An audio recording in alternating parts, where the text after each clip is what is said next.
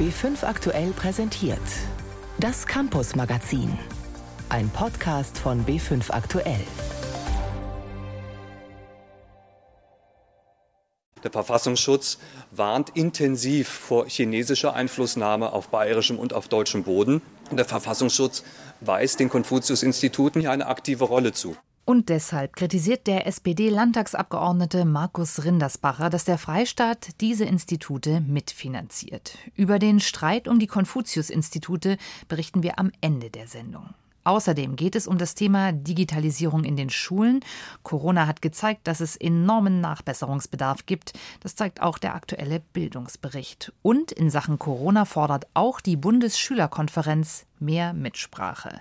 Das und mehr im Campus-Magazin. Im Studio ist Jan Turczynski. Jammernde Schülerinnen, klagende Eltern, überforderte Lehrerinnen und Lehrer. Das war der Dreiklang beim Thema Homeschooling. Schüler bekamen wenig Rückmeldung, die digitalen Plattformen funktionierten manchmal, aber oft auch nicht. Eltern zeterten über die unfreiwillige Lehrerrolle. Lehrer wiederum beklagten, für den digitalen Unterricht nicht richtig gerüstet zu sein. Die Corona-Krise hat das ganze Desaster der fehlenden digitalen Bildung offengelegt. Dass das ein Problem ist, war lange bekannt. Schon der nationale Bildungsbericht im Jahr 2018 hat sich damit befasst. Diese Woche veröffentlichte das Leibniz-Institut für Bildungsforschung und Bildungsinformation einen neuen Bildungsbericht, der dieselben Schwachstellen moniert. Meine Kollegin Jeanne Rubner hat ihn gelesen.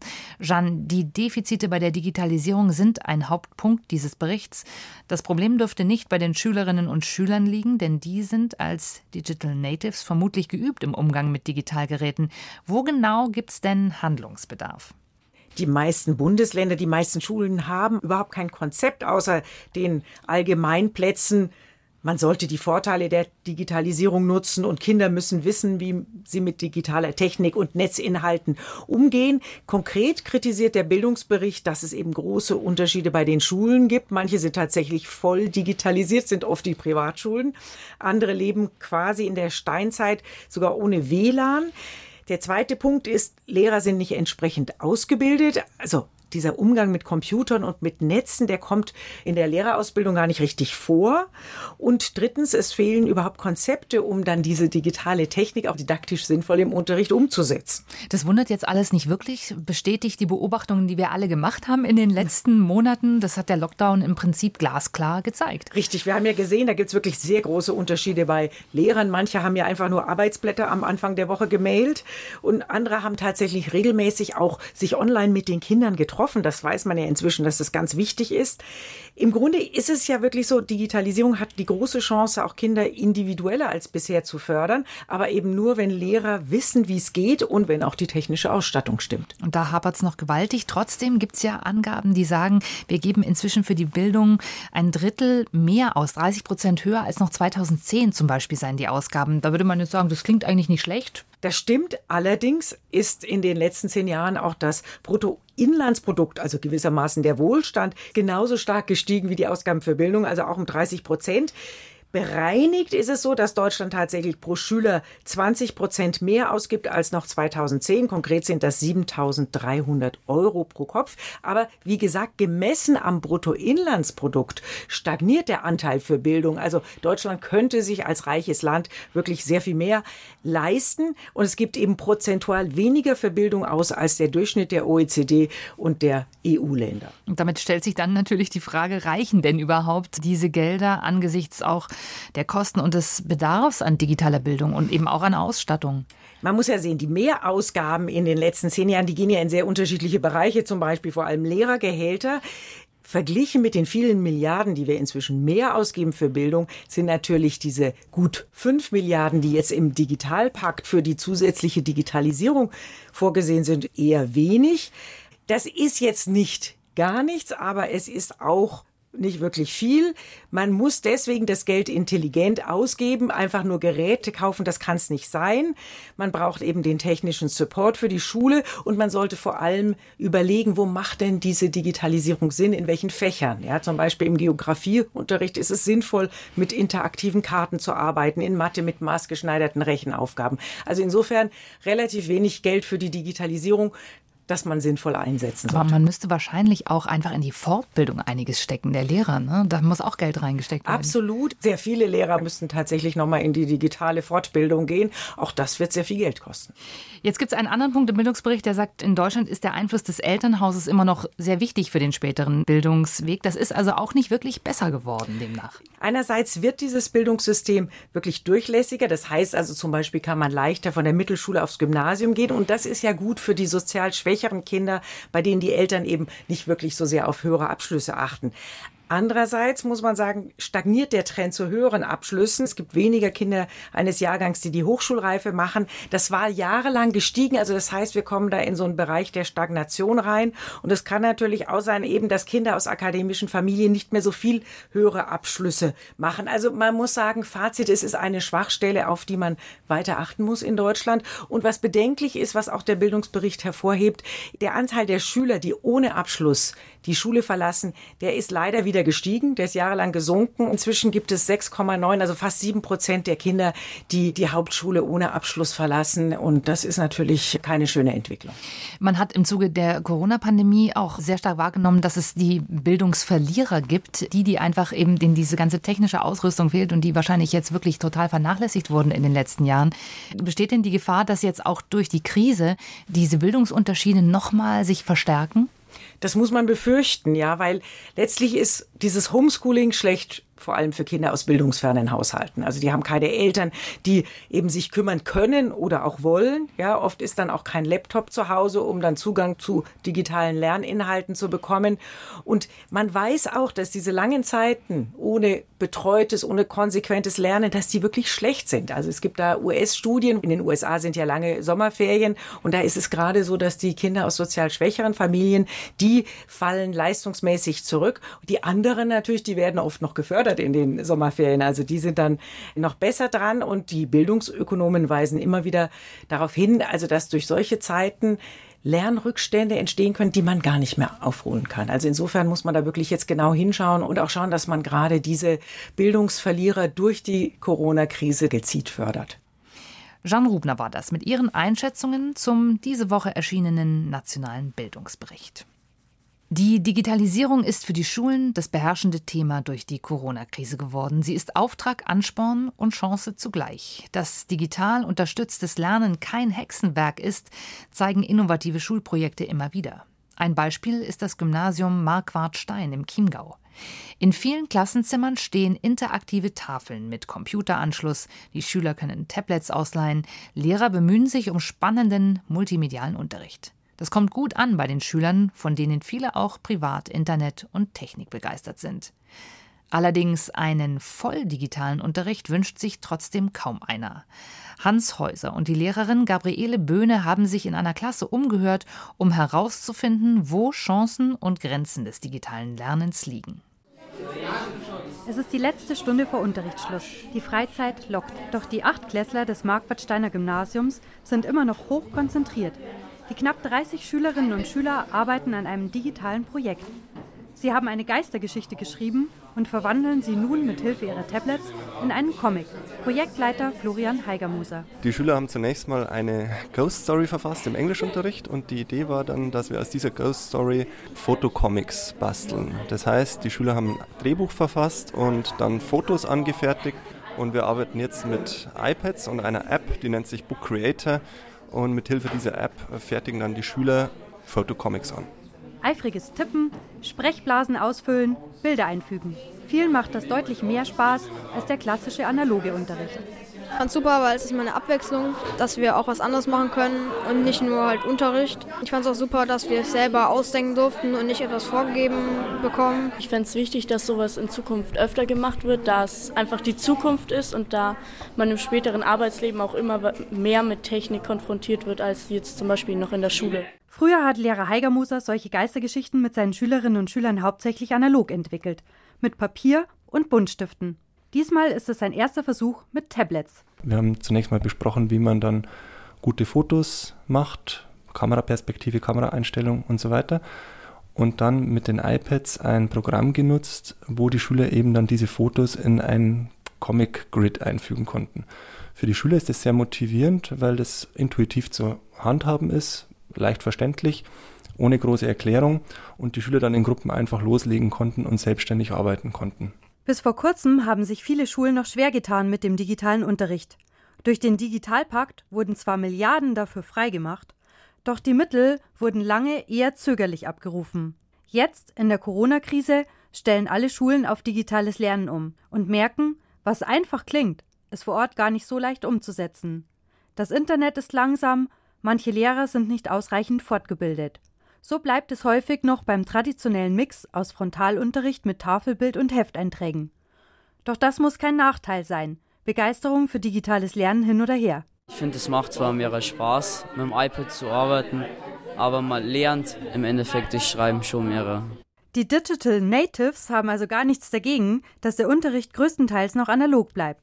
Diese Tendenz bestätigen auch Untersuchungen der Technischen Universität München und des Zentrums für internationale Bildungsvergleichsstudien. Sie kommen zu dem Schluss, dass digitale Medien in manchen Fächern zwar sinnvoll sind, der Lerneffekt aber umso größer ist, wenn zusätzlich auch traditioneller Unterricht stattfindet. So fährt auch Lehrer Heigermoser eine Doppelstrategie. Er unterrichtet Englisch und Geschichte, kommt meist mit Laptop in den Unterricht, druckt den Schülern jedoch das Material aus und gibt es ihnen in Papierform. Für mich im Unterricht wird immer wichtig sein, der Umgang mit Texten, kritisches Hinterfragen, die Zusammenhänge in Geschichte zu verstehen, zu diskutieren, warum ist irgendwas passiert, warum haben sich Entwicklungen so entwickelt. Die Corona-Krise dürfte also sicher das digitale Lernen enorm voranbringen. Den traditionellen analogen Unterricht komplett ersetzen wird sie aber wohl eher nicht. Hans Häuser und Gabriele Böhne über Vor- und Nachteile des digitalen Lernens. Dieses Wochenende traf sich die Bundesschülerkonferenz in Berlin, also das Gremium, das alle Schülerinnen und Schüler in Deutschland vertritt. Dort ist man inzwischen ziemlich grantig und sagt, auf uns wurde in den letzten Monaten eigentlich gar nicht gehört. Ich konnte dazu mit Jan Zinal sprechen. Er ist Schülersprecher am Wirtschaftsgymnasium in Ehingen in Baden-Württemberg und Innenkoordinator der Bundesschülerkonferenz. Herr Zinal, erstmal Gratulation. Sie sind mitten im Abi, haben das meiste schon bestanden. Wie ist es gelaufen? Ja, also die Ergebnisse liegen mir noch nicht vor. Es äh, wird ja noch in Baden-Württemberg das mündliche Abitur anstehen am beruflichen Gymnasium, aber soweit bin ich da ganz optimistisch, dass die Noten ganz gut waren. Herr Zinal, es gab eine Diskussion vor den Abi-Prüfungen, ob es wirklich sinnvoll ist, diese Prüfungen überhaupt abzuhalten oder ob man nicht doch so eine Art Notabitur oder ein Durchschnittsabitur machen sollte. Sie waren für die Prüfungen. Sehen Sie das immer noch so und hatten Sie da die Mehrheit der Schülervertreterinnen hinter sich? Also gemischt, muss man ehrlich sagen. Ich persönlich stehe noch immer hinter den Abiturprüfungen. Zwar gab es vielleicht ein paar Komplikationen in einem oder anderen Fach, aber ich muss sagen, die Ergebnisse werden sich sehen lassen und es war unter den Bedingungen schon machbar, die Abiturprüfungen abzulegen. Und wir hatten noch nicht die Bedingungen für ein Durchschnittsabitur, dann hätten wir über konkrete Konzepte und Konditionen sprechen müssen, was wir nicht gemacht haben. Wenn Sie sich jetzt die Kritik der letzten Wochen und Monate an den Schulen nochmal anschauen, an den digitalen Lernplattformen, dem Homeschooling im Allgemeinen, können Sie bestätigen, dass es eher schlecht gelaufen ist in den letzten Wochen? Das war vom Bundesland zu Bundesland ganz unterschiedlich. Also in Baden-Württemberg lief das eigentlich ganz gut mit den digitalen Funktionen. Wir hatten auch Systeme von Apple oder auch von Microsoft, die uns das Homeschooling sehr erleichtert haben. Aber in anderen Bundesländern war das nicht so. Man muss ja auch beachten, die Chancengleichheit, dass das auch nicht immer gegeben war, weil es Schülerinnen und Schüler gab, die halt nicht einen Zugang hatten zu den digitalen Medien. In den letzten Wochen hat man zumindest in Bayern sehr viel darüber gesprochen, wie etwa Hygieneregeln in den Schulen einzuhalten sind, aber relativ wenig darüber, wie Inhalte vermittelt werden sollen. Hätten Sie denn Verbesserungsvorschläge? Also um den Zeitaspekt zu beachten, hätte man wirklich alle Schülerinnen und Schüler und auch alle Stakeholder, Eltern, Lehrer und Verbände mit einbeziehen sollen in der ganzen Sache. Dann wäre das effizienter gewesen und man hätte schneller eine Lösung gefunden. Die Schülervertreter sind ja dazu da, um die Meinungen der Schülerinnen und Schüler zu vertreten. Und wenn ich eine Entscheidung treffe, dann muss die ja auch mit Schülerinnen und Schülern besprochen werden. So lebt Demokratie. Wie sind denn die Schülerinnen und Schüler aus Ihrer Sicht durch die Zeit gekommen? Was waren denn die größten Sorgen, die so an Sie herangetragen wurden? Die größten Sorgen waren einfach, komme ich mit dem Unterrichtsstoff klar? Wie hole ich den nach, gegebenenfalls, wenn ich jetzt keinen Zugang zu den digitalen Lerninhalten habe? Und zum anderen auch das Abitur kann ich unter diesen Bedingungen Abiturprüfung schreiben. Einige hatten ja auch Corona-Fälle bei sich daheim, Verwandte, Familie oder waren in der Risikogruppe. Das war ein ganz großes Thema. Das war Can Zinal, Schülersprecher aus Baden-Württemberg und Innenkoordinator der Bundesschülerkonferenz, die sich an diesem Wochenende in Berlin getroffen hat. Heute beginnt in Lindau die alljährliche Nobelpreisträgertagung, Corona bedingt allerdings weitgehend virtuell. Seit 1951 treffen sich in der Stadt am Bodensee einmal im Jahr Nobelpreisträger und junge Forscher unterschiedlichster Disziplinen. Zum Programm gehört seit 2007 auch immer ein Treffen zwischen Schülern und Wissenschaftlern. Das Ziel, junge Menschen für Wissenschaft zu begeistern. Auch dieses Treffen ist aber natürlich dieses Jahr virtuell. Das allerdings ist eine riesige Chance, denn so können erstmals auch Nicht-Lindauer an dem Austausch teilnehmen. Sebastian Kirschner hat einen Münchner Schüler besucht. Einen Link anklicken, ein Passwort eingeben, die Videoschalte vom heimischen Computer aus verfolgen. Es ist ein besonderer Tag für Schülerinnen und Schüler, die begeistert sind von Wissenschaft. Denn sie bekommen die Chance, Forscher ganz nah zu erleben, im Rahmen der Lindauer Nobelpreisträgertagung kommen die Wissenschaftler normalerweise an zwei Schulen in Lindau und diskutieren mit den Jugendlichen. Doch Corona-bedingt gibt es auch das diesmal nur virtuell, als sogenanntes Online Science at School. Jason Kull freut sich trotzdem schon sehr, gleich live mit einem Wissenschaftler zu sprechen. Ich habe es ein paar Mal versucht, per E-Mail Forscher anzuschreiben, aber da kam meistens keine Antwort. Was ich auch verstehen kann, die haben wahrscheinlich genug zu tun. Und wenn sich jetzt hier jemand bei Online Science School natürlich die Zeit dafür nimmt, ist das natürlich schon schön. Jason geht in die siebte Klasse des Münchner Pestalozzi-Gymnasiums. Und Wissenschaft ist genau sein Ding. Auf dem Schreibtisch des 14-Jährigen steht eine Lego-Rakete, in den Regalen Bücher über Tarnkappentechnik. Erst vor kurzem hat Jason mit dem Thema den ersten Preis bei Jugend forscht gewonnen. Der Physikunterricht ist für ihn wie Freizeit, sagt er. Klar, dass er heute dabei sein will, als einer von 100 Teilnehmern, die gleich mit Professor Stefan Kaufmann diskutieren. Der leitet das Max-Planck-Institut für Infektionsbiologie in Berlin und er wird den Schülern Rede und Antwort stehen zu Fragen rund um Corona und Impfstoffe. Für Jason eine riesige Chance. Er ist auf jeden Fall sehr schlau und weiß, wovon er spricht. Und es ist natürlich eine Riesenfreude, dass ich da überhaupt teilnehmen kann. Als es dann losgeht mit der Diskussion, ruckelt ein wenig die Technik. Zweimal versuchen die Teilnehmer, ihre Fragen per Video zu stellen. Als das nicht so recht funktioniert, kommen die Fragen nur noch aus dem Chat. Jason interessiert sich besonders für einen Vorschlag von Stefan Kaufmann, ein global vernetztes Überwachungssystem der Weltgesundheitsorganisation. Wie sollte das aussehen, um künftigen Pandemien vorzubeugen? Ja, das ist eine ganz wichtige Frage, die ich nur teilweise beantworten kann. Wir erinnern uns, dass die UN ja auch Friedenstruppen hatte und es müssten eben alle Länder zustimmen, dass ähnliche Truppen von Experten in dem Fall so bald wie möglich ein Land betreten und gemeinsam mit den nationalen Verantwortlichen einschreiten. Die Fragen im Chat kommen Schlag auf Schlag. Und als nach anderthalb Stunden das Online-Treffen mit Stefan Kaufmann vorbei ist, hat es Jason eigentlich ganz gut gefallen. Also wenn es jetzt vor Ort in Lindau wäre, wäre es natürlich nochmal eine große Klasse mehr, weil man dann auch die Leute live sieht und nicht hier ständig verruckelt im Livestream. Aber so, es war spannend. Man hat viel erfahren, vor allem jetzt über Impfstoffentwicklung. Besonders gefallen hat mir der Dialog mit dem Professor. Er hat es gut gemacht. Ähnlich urteilt auch Stefan Kaufmann. Mir hat es richtig Spaß gemacht und die Diskussionen waren durchaus sehr anregend, einige gute kritische Fragen auch, aber der ganze Kontakt, die Inspiration oder sowas, die ist natürlich ganz anders, wenn man mit den Menschen, mit den jungen Wissenschaftlern eben zusammen ist. Ganz ohne echtes Treffen macht es also nur halb so viel Spaß. Vielleicht ist ja eine Mischform das Format der Zukunft. Denn auch das war eine Premiere. Virtuell konnten erstmals Schüler aus ganz Deutschland an Science at School teilnehmen. Sebastian Kirschner über das Programm Science at School im Vorfeld der Lindauer Nobelpreisträgertagung. Der chinesische Denker und Philosoph Konfuzius prägt die Geschichte Chinas mit seinen moralischen Wertvorstellungen und das seit Jahrhunderten. Deshalb heißen chinesische Kulturinstitute in aller Welt auch Konfuzius-Institute, ähnlich den deutschen Goethe-Instituten.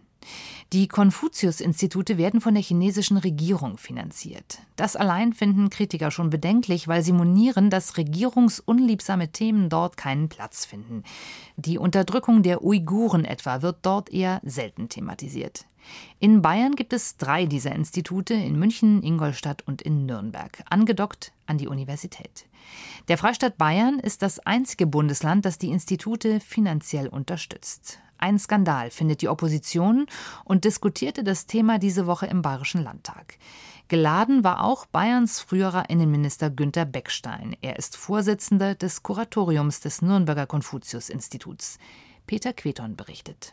Der ehemalige bayerische Ministerpräsident Günter Beckstein steht dem Kuratorium des Konfuzius-Institutes in Nürnberg-Erlangen vor.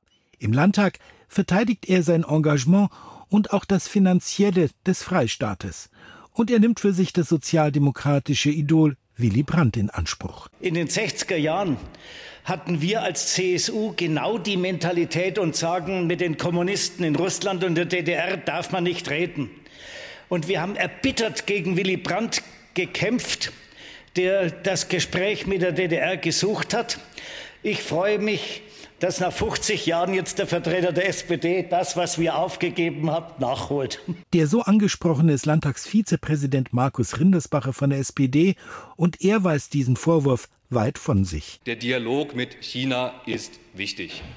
Er war wichtig, er bleibt wichtig und er wird auch in Zukunft wichtiger sein denn je. Überhaupt keine Frage. Allerdings kann Rindersbacher es nicht verstehen, warum ausgerechnet die Konfuzius-Institute in Bayern vom Freistaat gefördert werden, wo sie doch dem chinesischen Propagandaministerium unterstehen. Der Verfassungsschutz warnt intensiv vor chinesischer Einflussnahme auf bayerischem und auf deutschem Boden.